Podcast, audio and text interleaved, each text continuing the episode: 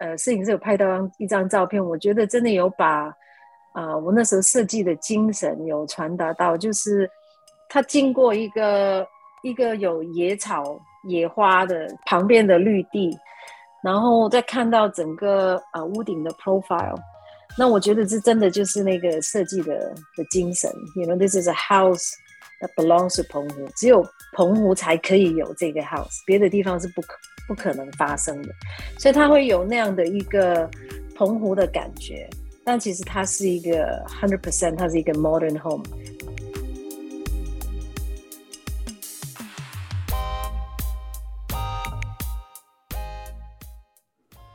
听众朋友们，大家好，欢迎收听这一集的世界 On Air，我是卓贤。最近呢，具有全球指标性的建筑大奖——美国建筑师协会 AIA 旗下的国际设计奖呢，公布了获奖的名单。来自台湾的建筑事务所十一事务所 X Range 的主持建筑师张曙征有两项作品荣获了大奖，这也让她成为了首位获得这个殊荣的华人女性建筑师。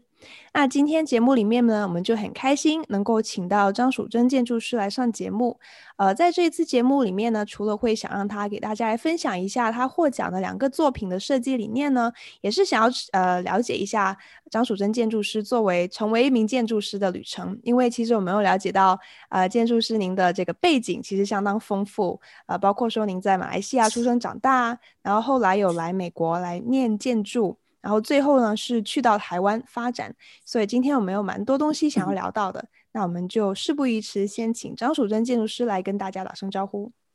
嗨，大家好，我是张淑珍，我是一个兴趣很广的建筑师。兴趣很广是 怎么说？怎么说？啊、呃，喜欢的东西很多吧。其实我的兴趣远超出建筑以外。我们等一下可以再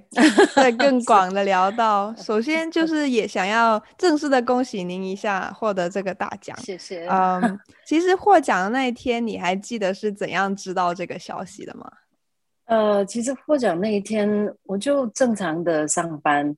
那我我们的呃行政助理就就跑过来，就是他他把那个就是得奖的通知的 email，他把它印出来。然后他他什么都没说，然后他就把那个纸给我看，这样我本来以为就是因为看起来有点像公文，我那时候糟了，这又是怎么了？那我一看到，我当然就我非常非常的开心。对，我我觉得呃比较自己比较没有想到，就是有两个作品同时会得奖，所以这个还还真的蛮开心的。嗯，然后其实我们知道您的这个成长经历也非常丰富，因为您是在马来西亚出生长大的，是吗？嗯，对对。嗯，然后，嗯、呃，我在我在马来西亚出生，其实，在沙巴州，如果有去过马来西亚的朋友们，都这沙巴州就是在东马。然后我那个我那个 hometown 其实叫三打根，是一个非常小的城市。嗯，所以呃那个时候。其实也也不算是什么发达的城市，它一直都维持这样的一个小小小地方这样。那后来因为嗯嗯，我们家可以移民到加拿大去，所以我们那个时候也就去了，就十几岁，所以嗯，在加拿大呃受教育，嗯，然后后来回呃去到了美国念我的硕士，我那时候硕士是在。啊、呃，纽约的哥伦比亚大学念硕士的，所以其实我的学习的旅程是蛮蛮宽蛮广的。呃，听说你一开始并不是呃设计好要成为建筑师是吗？为什么会有这个转 变？嗯，嗯，我觉得有点像可能是建筑找到我吧。其实长大的时候也从来不知道什么是建筑，也没看过。呃，因为我刚才讲，就是其实我长大的那个环境是一个，嗯、就是一个小镇。然后我其实小时候第一个志愿，我是想成为艺术家。我从小都喜欢，嗯、画画，其实就会真的就是一直不停的在画。所以我对我来讲，第一志愿做做一个艺术家是一个很。很很直接的的决定，这样。那时候我其实六岁就知道我要这样。那后来当然长大就会看到，其实在，在我那个嗯 hometown 基本上是没有 role model，you know 我也不知道做艺术家是一个什么样的什么样的一个东西。那后来我又觉得，还不如，you know，我要做一个 fashion designer，因为我也很喜欢呃时尚，然后衣服本身又有一些构造，然后它的剪裁等等，所以我又很着迷。所以其实我上课的课本里面都画满了这一些。那我的功课其实是一直以来都算好的，可能我比较会考试，嗯，然后我的手又又算巧，像呃，因为可能是小时候就一直画画，就是做手艺等等这样。所以那父母就建议我，就是说，如果是这样，呃，然后老师也是建议，觉得不错，那呃，建议我去试呃读医，读医学。那其实我我非常喜欢科学，我从小就很喜欢这种所所有关于科学的知识、大自然，我都是念那种就是兴趣，我就念那种什么百科全书，就打开就随便念这样。所以我也觉得，哎，这也不错，这也是我喜欢的东西。啊那那就这样决定了。那就嗯，其实要升大学的那一年，就是还没有进，还没有开学的那个 summer，我就就跟姐姐去了图书馆，然后就随便抓了一本书来看。那那本书其实是呃关于建筑的，它讲的是建筑是四大之父，所以就是四个很有名的建筑师。当然，呃，第一个就是 Frank Lloyd Wright，啊，Walter Gropius。嗯 m i s s van der Rohe，然后还有 Le Corbusier，这些都是，嗯，到现在算是可以算建筑之神这样。然后他也他其实也不太讲他的建筑，是讲他们的生平，所以那本书是黑白的，小小一本这样。但是我看了以后呢，我我就是好像被雷打一样，就是我觉得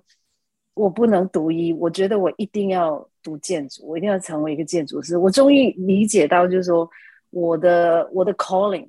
就是必须要做建筑师，因为我觉得其实当下那个冲动，就是因为它可以结合我喜欢所有的东西，我不需要做选择。那如果比如说我真的去读医，那变成艺术对我来讲一定是就是一个 hobby。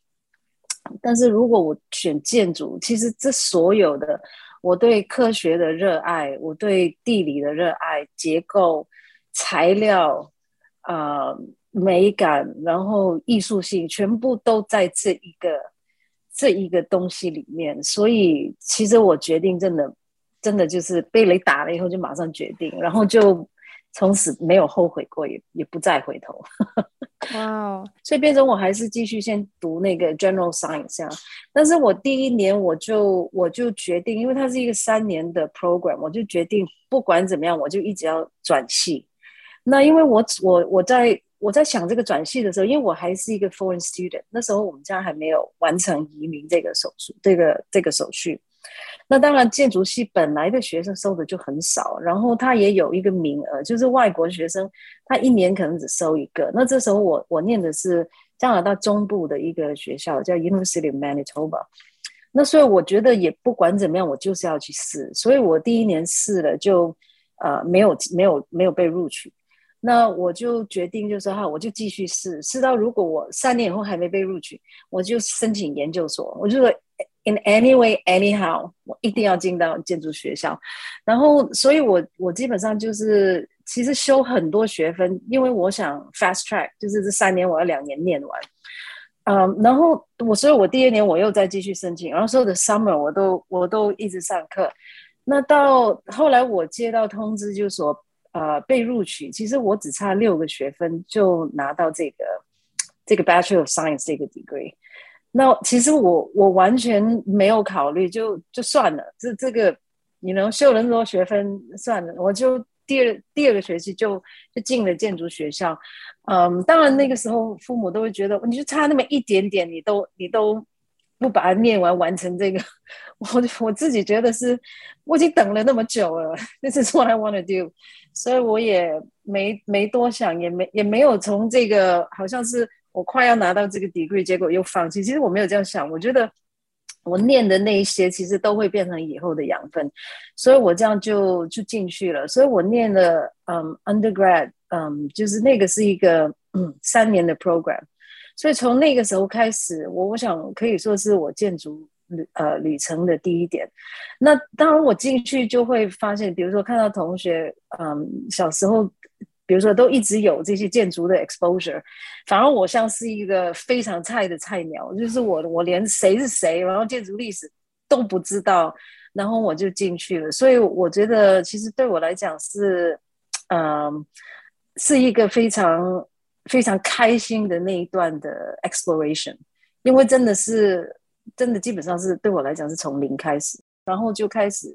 想申请研究所，那也很 lucky 的可以进呃进得了呃 Columbia，然后我的。学习的过程，嗯，我我是觉得读研究所好辛苦，那那个时候对我来讲，简直就是所有的力气、所有的精神全部都丢在上面。然后在在纽约那三年，也不太常出去，然后都没有受到这个大城市的诱惑。当然还还是很很喜欢纽约，然后也很喜欢那个感觉。毕业了以后就呃。就其实就就进了那那个时候还做 Dean 的呃的事务所，他事务所其实很小，在在巴黎有一个，在纽约有一个，他其他是一个非常有名的建筑师。就我们读书的时候，他他在历史他在建筑历史书里面都有提到啊、Bernard Chumi，所以他他其实就给了我一个机会在他的事务所上班。那那我们做了一个净土，那净土是一个。呃，建筑学校就这么巧，在在嗯、巴黎巴黎城市外面的，嗯、我也有点想，比如说我在这个事务所，大概知道呃他的他的状况或者我们接下来的 project，然后在纽约也快四年了，所以那时候也呃三炮就是有个机会，嗯、呃，有另外一家公司，那个时候呃其实是 OMA 在香港。啊、呃，那欧美当然是现在是一个超级世界级的，其实那个时候已经是的事务所，就说想找人去去香港，然后看参加这样的一个团队，所以我那时候觉得，呃，可能也应该是 It's time to。To face the unknown，这样觉得，然后我我广东话也通，因为我其实家里是讲广东话的，嗯，所以我就我其实那个时候就是说，好吧，那就去了。所以，所以 in a way，我的 journey 是从马来西亚到啊加拿大中部，在一个小也是一个小镇叫 Winnipeg，啊，and then New York，嗯、um，然后香港。那香港因为是被呃被派到呃负责一个案子，然后这个这案子是在。呃，台台湾的，所以那时候就被派来台湾出差，然后出差就是就就碰认识到了一些朋友，然后最后也认识到了我的先生，所以就没有再离开了。嗯，原来有有点像建筑，建筑跟生活其实对我来讲是融在一起的。嗯，其实，在这么多不同文化、东西方文化下做建筑，有没有什么感觉不一样吗？我以前没有想过这个问题，不过，呃，我我觉得比较 lucky 的是，我因为我成长的环境是一个多元文化的环境，就马来西亚本来就是有不同不同呃不同语言的华人，然后有也有呃印度人啊、马来人，其实非也有他的原住民，所以所以我觉得我们从小就就其实都学很多这样的语言，然后。跟很多不同文化的人沟通是一个很自然的事情，嗯、就是不管政治政治的议题是怎么样，其实在，在在在朋友跟朋友之间，其实那个沟通是是直接的简单的。然后当然，呃，比如说从一个华侨到移民，然后到了比如说纽约，算是一个移民也已经不算外国人的时候，我我觉得我我一直比较。意识到就是说，我必须要很快的进入到别的文化，然后用他们可以懂的方式去沟通，不然我的 idea 其实是讲不出来的。如果我比如说坚持，我今天要用我熟悉的方式，后来从纽约去到香港，虽然我是会讲广东话，但是那个文化又是一个另外一一个动物。呃，当然他设计的观点。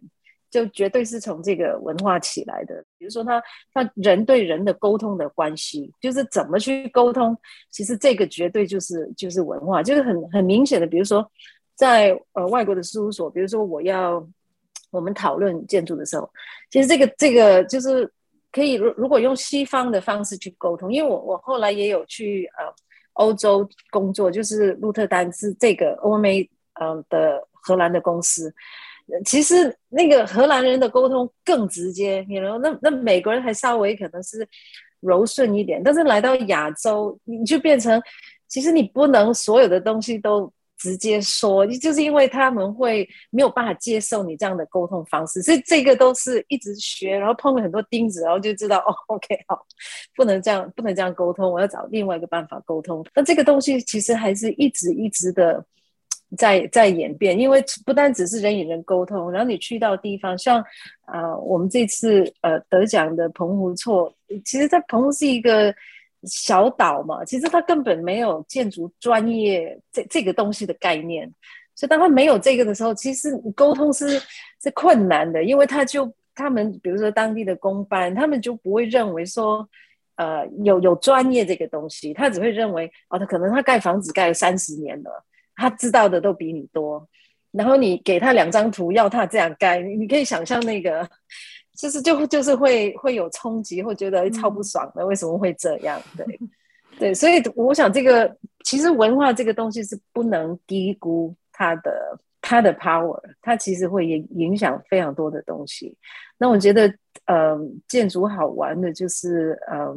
我们必须要全面性的，就是从业主到施工团队的沟通，然后当然这个。不同层次的沟通又又是不一样，所以我我常常讲，就是说我我们的 job 基本上是 communicator，我我要把整个设计 communicate 出来，然后要所有的呃、uh, all the party at stake，他们都会认同这个设计，然后 all the consultants 要要支持这个设计，然后知道施工单位也要这个这个这个作品才有办法成型，所以你看那个 level 是非常多的，然后到最后还要。还要能够把这些概念、这些 feeling、这些精神沟通给嗯摄影师的团队，然后我们这个故事才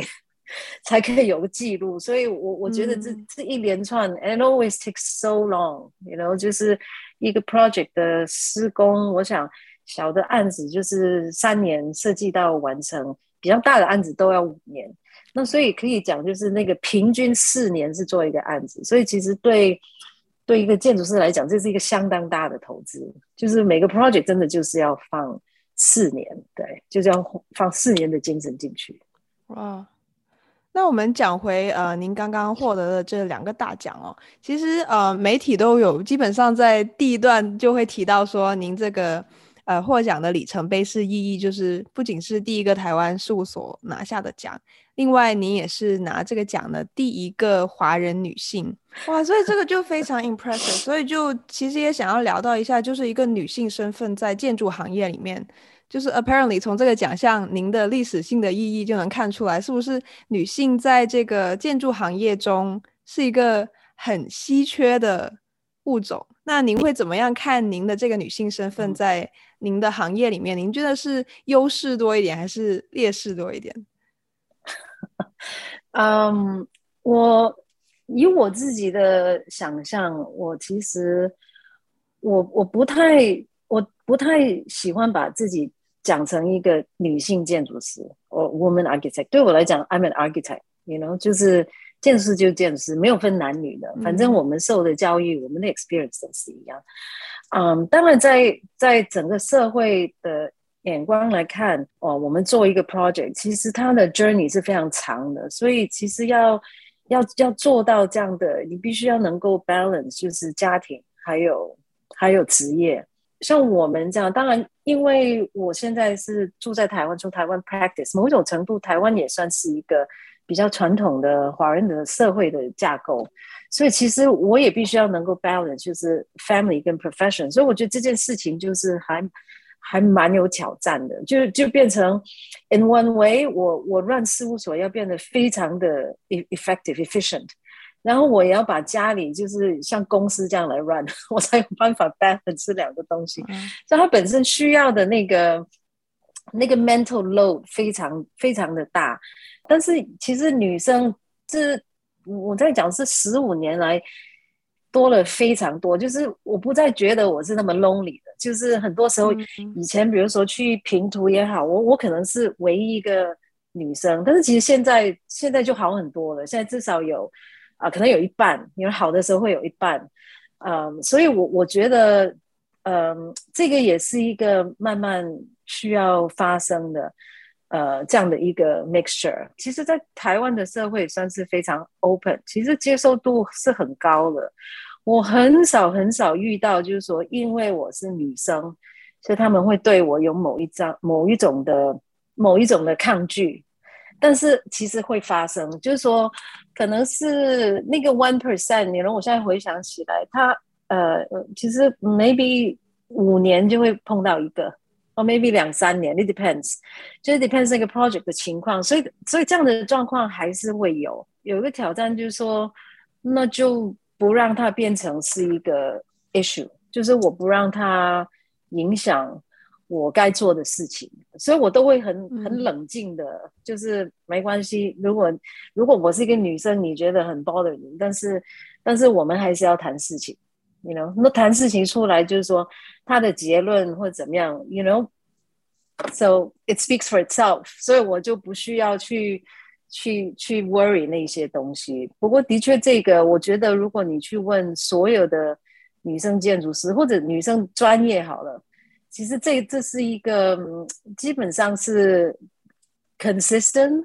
and it happens，只是说看我们要用什么样的眼光来来来看这件事情。Um, 嗯，我是觉得比较嗯，呃，you know，比较 encourage，就是其实对我来讲，ninety nine percent。是没有问题的，but there's always that one percent，嗯，这种就是没有办法避免。嗯，那接下来想要聊一下您获奖的第一个作品是您为国立台湾博物馆的铁道部景区设计的踪迹地景，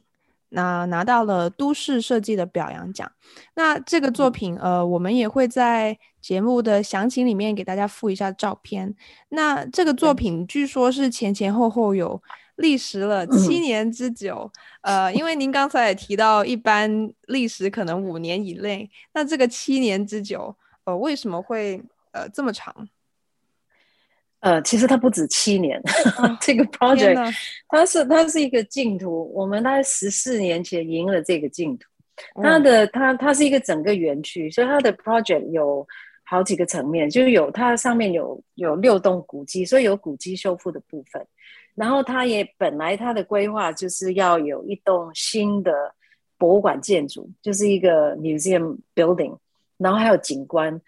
那但是这个 project 因为它本身的处在的都市的环境很复杂，就是连地权。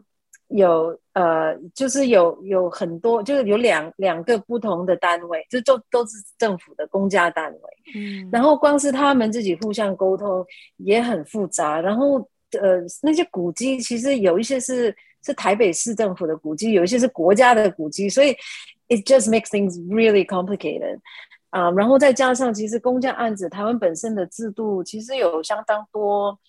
啊，文件、啊，比较真的是很还蛮烦的啊。我们真的开会开了，我我也不知道几次，可能有几百次。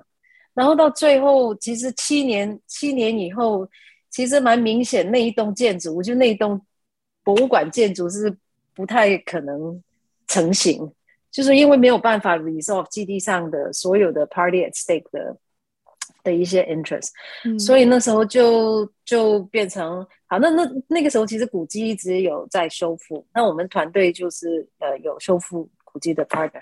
然后那所以我们就开始进入景观的设计，所以其实我们开始设计这个景观，其实讲的也是七年前。那其实我感感触很深的就是这块地其实它的历史是很有趣，但是都不是什么英雄式的。大件事，它基本上就是一个工业用途的。然后从第一个铁铁铁道铁路，从清朝的时候开始开出，然后它一直就是去服务一些工厂啊，不管是呃那时候是做那个呃兵器的，就是 ammunition，然后到变成了铁道的工厂，然后修车等等这些，所以它里面的建筑的呃的那个成长基本上是。就是很功能性，depends on what's needed。然后它这里就盖栋，然后以后这个废掉了不做了，它又拆掉，所以它其实一直这样的一个累积。所以我们就觉得一定要想一个办法，把这这样的一个过去的痕迹表现出来。比如说，我们去看了很多呃以前的资料，有一些古地图。然后有一些记录，然后我们知道的建筑物的形式，可能有一些文字的叙述，可能有照片，可能没有照片，那位置都是大概的，因为以前画的那个图根本就是大概大概，所以我就我们就觉得，那如果是这样，我们就应该。把这个变成整个设计的特色，就是说我们想把以前的这样的一个痕迹点出来，但是我们又没有办法说它以前就是这样，或者就是在这一点，因为我们没有这个资料，所以就用一个很模糊的方式。呃，所以如果你看，呃，我们有一个有一个小广场的区块，你会看到以前的。铁道的痕迹进来的时候，其实它是跟那栋古迹，它现在已经是国立的呃国定的古迹，其实它是有个撞击的这样的一个呈现，因为其实那个那个铁铁道的存在是更早，那后来被拆掉了，上面就盖了一栋建筑，所以它整个基地一直都会有这样的一种关系的存在，所以我们就就那那个时候就想到，就是说我们要做这个这个 landscape traces。就是用一个嗯比较现代的方式把这个故事再讲出来。另外一个呃想要谈到的就是您的另外一个获奖作品，刚才我们有简单聊过，就是私私人住宅澎湖错是拿下了国际公开建筑设计的优异奖。呃，这个澎湖错背后有什么样的故事？您当当时为什么会接下一个私人住宅的在澎湖的这样的一个案子？嗯，其实我我业主他的嗯，他的办公室就在我楼上哦，蛮好笑的哦，是认识的吗？就是没有以前不认识的哦。然后他他因为也呃有有听听过有朋友讲提起我们，就是外外面的有有一些口碑这样，所以他就、嗯、他就下来，我们就聊了一下。然后他基本上呃，我觉得他的故事也很棒，因为他。他在呃，他他们家是澎湖人嘛，就是他们很多那个亲戚都还在澎湖。那他自己来台北，当然就创业，然后做的也不错，所以嗯，他就是想回去澎湖盖一个房子给他爸妈住，然后他们也很常回去，就是说这个房子也变成是他们回去的时候呢，也就可以嗯住在那，然后也可以跟所有的亲戚，比如说。过节过热，大家都可以回来这样。那所以我，我其实就知道，其实这个这个这个房子必须是要，呃呃，是一个三代同同堂的这样的。然后，这个这个 family 这个 community，像像这种比较传统华人的嗯家庭的这样的一个构造，所以房子必须要能够啊 fulfill 这样的一个基本功能。然后呢，我也觉得有点像，它是一个很孝顺的。的人回去要盖一个类似像主厝这样的，所以我当下就是有、嗯、有这样的一个 imagination。那所以我们去看基地的时候，我其实是蛮很喜欢澎湖，澎湖的气候真的很像东南亚啊、呃。然后就看到它那边的有一些呃古厝，那这些古厝都是那孤老石盖的房子，然后它有个非常独特的那个形状，就是那个马背，然后卷。卷积这个这这样的一个集合，那我就觉得其实这个这个古厝的印象，呃，其实我非常深刻。那时候就是冬天去，这风很大，然后那个外面都是野草、野菊花这样，所以这这整个让我充满了这个嗯想象。所以我我们开始设计的时候，我就很刻意的就是要把这样的一个古厝的。语汇或者是他的意向，变成这整个整个 house 一个 driving force。因为我也就是说，有点像呃我的业主衣锦还乡，但是他他本身自己家庭的 history，还有他跟澎湖这个地方的一个情感，所以我我希望这样呃表现出来。但是我们用的设计的语汇是非常抽象的。比如说，你从正面看，就是正南方去看，它是一个很现代的房子；但是是从远处的两面侧侧边看，它就是远远远看过去，它真的是有那种呃，就是这样的一个 undulating roofscape，像这些啊、嗯呃、马背屋顶这样的一个一个感觉、一个意象。然后那那这样这样的一个设计的形态，其实。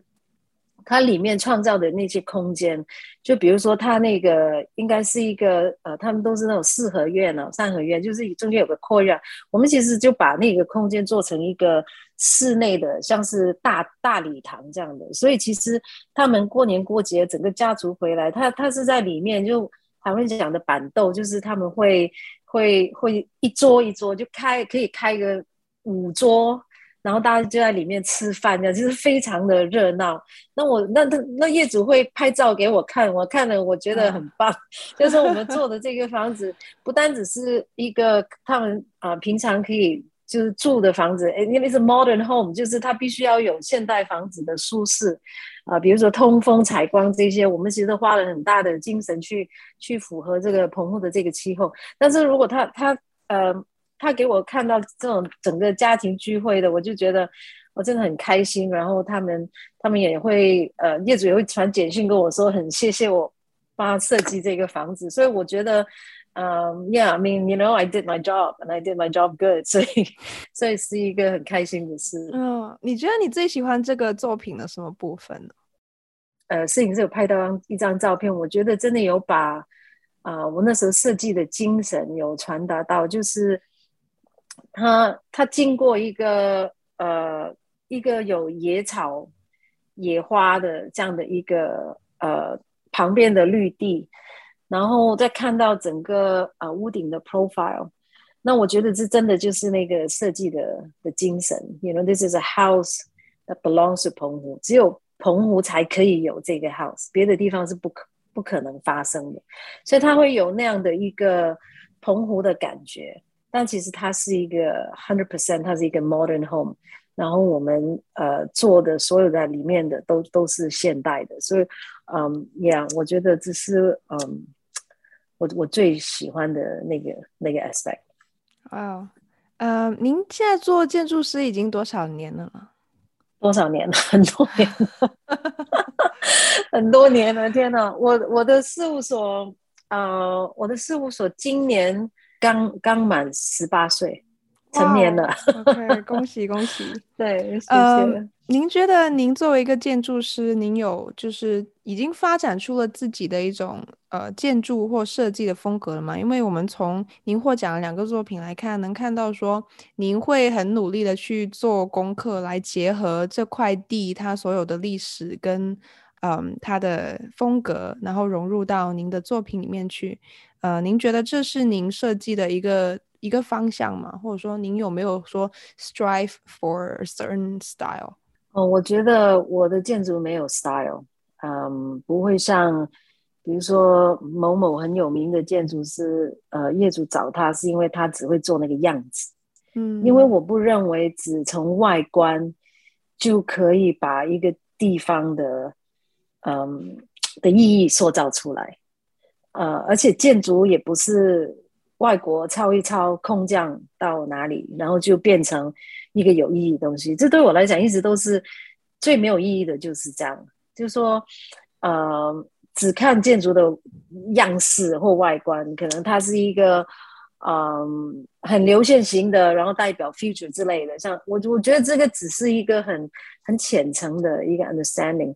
嗯，所以我我也从来不从风格开始想，因为比如说我不会想，比如说这个房子它是呃古典式或者或者怎么中国式，其实我一直都觉得我的工作有时候真的有点像是魔术师，嗯，不管不管那个业主的 budget 是多少，其实。